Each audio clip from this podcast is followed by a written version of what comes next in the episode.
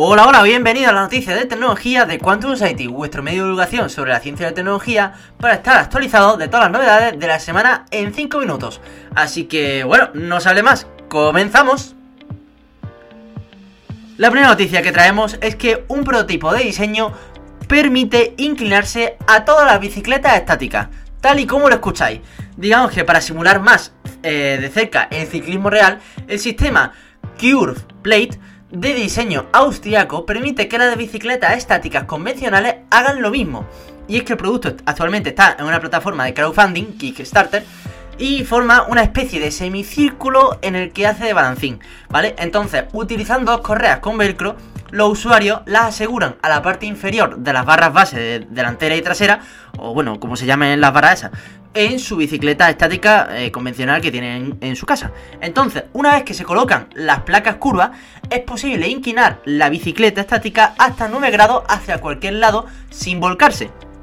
Y eh, al hacerlo, los ciclistas pueden balancear la bicicleta de lado a lado mientras pedalean, simulando eh, más cerca la conducción real en la carretera y al mismo tiempo fortaleciendo la parte superior del cuerpo del usuario, la estabilidad central y el sentido del equilibrio.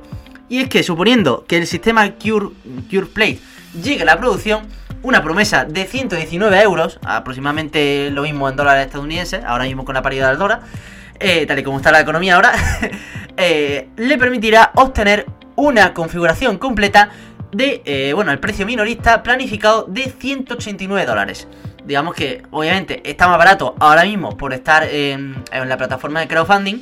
Así que bueno, si sale todo a la venta, digamos, está en 189 dólares. Creo que es lo más, o sea, sinceramente, creo que es lo más ingenioso y a la vez simple que he visto en mucho tiempo. Y mira que yo soy diseñador de productos. Pues mm, he visto cosas, hombre, que de verdad, si alguna vez estáis aburrido y no sabéis qué ver, bueno, es que sí, vaya a saber qué ver. TikTok, en fin, Instagram, por ahí. Pero si queréis ver un momento las plataformas de crowdfunding y veis, de verdad, auténticas locuras de ingenio e inventos, ¿eh? Pero de verdad, los hay, eh, lógicamente, tanto absurdos, pero originales también como este. O sea que, para mí, oye, ahí lo dejo. La otra noticia que traemos eh, de tecnología podría ser más una anécdota que una noticia, y es que, bueno, Google avisa de un terremoto antes que ocurra. Esto debido al sistema de detención eh, incluido en los teléfonos Android, donde miles de personas de San Francisco recibieron una alerta segundos antes de sentir bajo sus pies un terremoto de 5,1 de grado. ahora mismo se me ha olvidado lo que. la escala de Richter, eso que no pronuncio bien, pero bueno, sí, eh, digamos hace unos días. Entonces, unos investigadores de Berkeley eh, lanzaron una aplicación llamada MyShake, pero Google eh, anunció en 2020 que implementaría la tecnología de Berkeley directamente en Android. Entonces, permitiría que muchas más personas se beneficiaran de esto, lógicamente. Entonces, piensa en ello, ¿vale? Vamos a, ponerte, vamos a ponernos en su situación. Piensa en ello como si pudieras ver un relámpago antes de escuchar un trueno. Aunque bueno, técnicamente el trueno se escucha después del relámpago, ¿no? O sea, pero creo o sea, me habéis entendido, ¿no? Creo, creo que sí. O si no, lo habré liado mal. Pero bueno, que lógicamente el propio CEO de Google, pues eso, que presumió el aviso de que él también le había llegado.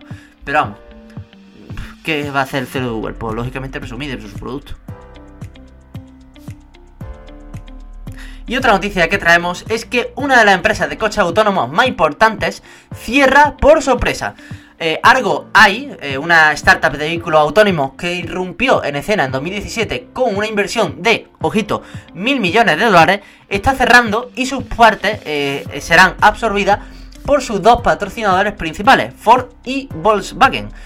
Ford dijo en su informe de ganancias del tercer trimestre, publicado esta semana, que tomó una decisión estratégica para cambiar sus recursos al desarrollo de sistemas avanzados asistente al conductor y no a la tecnología de vehículos autónomos que se puede aplicar a los robotaxis.